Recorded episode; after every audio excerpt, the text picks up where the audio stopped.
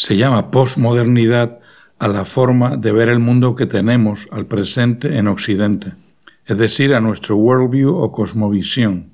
Pero espera un momento, si estamos en la posmodernidad, ¿significa esto que ya hemos superado la modernidad? Esto sería algo muy serio, pues la modernidad, dentro de la historia de las ideas, sea posiblemente una de las épocas más importantes de la humanidad. La modernidad está, en mi opinión, a la altura de lo que se conoce, siguiendo a Jaspers, como la época axial, en los siglos 8 a 6 a.C., los siglos en que se pusieron por escrito las grandes narrativas religiosas como los Upanishads y Buda en la India, Confucio, el legalismo y Lao Tse en China, la Biblia en el Levante y Zoroastro en Persia. La modernidad es como una segunda época axial. ¿En serio que se ha acabado algo tan gigante y no nos hemos enterado? ¿Cuándo y cómo fue esto? No se vayan porque estamos buscando respuestas. Buscando respuestas. El podcast donde Bobby López explora las preguntas que la filosofía cotidiana nos propone.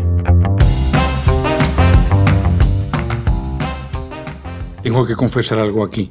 La modernidad es mi tema favorito. Y lo que voy a dar a continuación es un resumen de siete líneas sobre en qué consiste la modernidad para poder entonces llegar al tema de cómo fue que empezó la posmodernidad. Primera línea.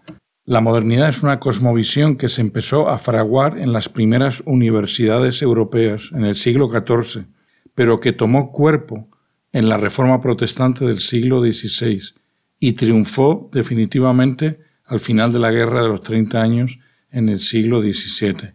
Número 2. Consiste en un nuevo atomismo, es decir, un convencimiento de que la verdad de las cosas está en sus componentes más íntimos más que en su posición en el todo. Número 3. En vez de buscar la verdad, se pone énfasis en esta época en buscar la certeza, cómo estar seguro de lo que conocemos, más que en tener una explicación para todo, una narrativa. Surge así la ciencia moderna. Número 4. Su sello es el individualismo. Cada individuo tiene la obligación y el derecho de ser feliz. La plenitud ya no es una empresa comunitaria. Número 5. La religión deja de ser un aglutinador de la vida social para pasar a ser un sentimiento privado e íntimo. Número 6. Cada persona, por lo tanto, tiene que definir lo que está bien y mal para ella. Las normas no definen ideales, sino simplemente formas de no aplastarse entre todos. Y número 7. La política se entiende más como un contrato entre muchas partes que en el cultivo de una comunidad. Y el protagonista de la política pasa a ser, desde el siglo XVII, el Estado nacional, en sustitución de la comunidad local. Esta nueva forma de ver la vida, la modernidad, vino acompañada de enormes éxitos en lo económico. Esto despertó un optimismo tan grande que se llegó a creer que habíamos descubierto el secreto de la felicidad y la salvación del hombre. La fórmula consistía en aplicar todo lo que descubría la ciencia a la producción, es decir, la tecnología, unido con un respeto sagrado a las leyes.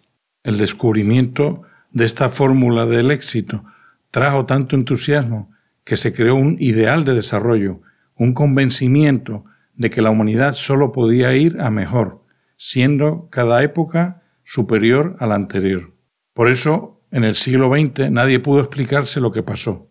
Una gran guerra, que nosotros dividimos en dos, pero que la historia verá como una sola, que se batalló en todo el mundo y donde murieron 80 millones de personas, un 22% de la población que había en Europa en esa época murieron en otros continentes también.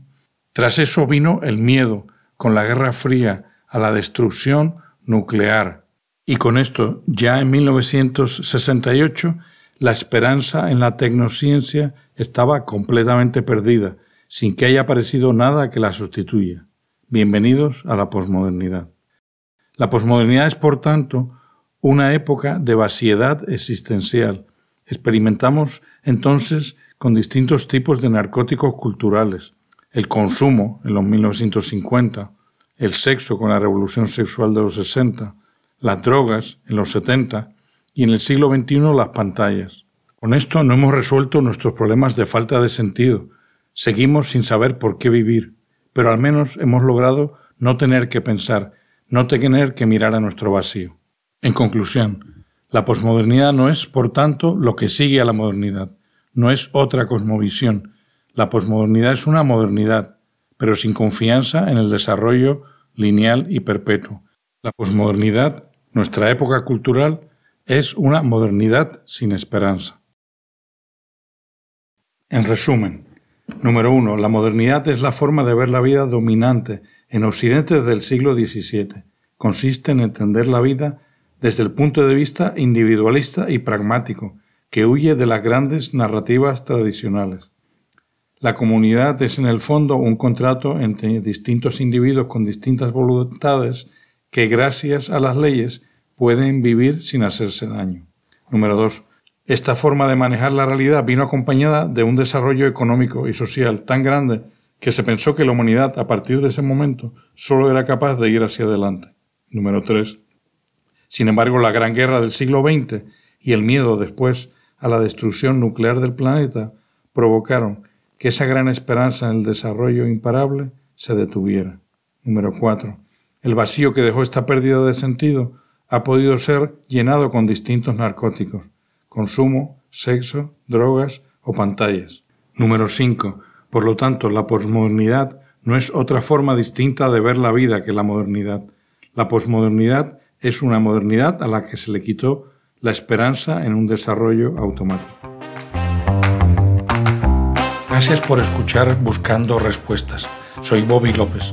Si desean saber más de estos temas, pueden visitar mi blog buscando-respuestas.com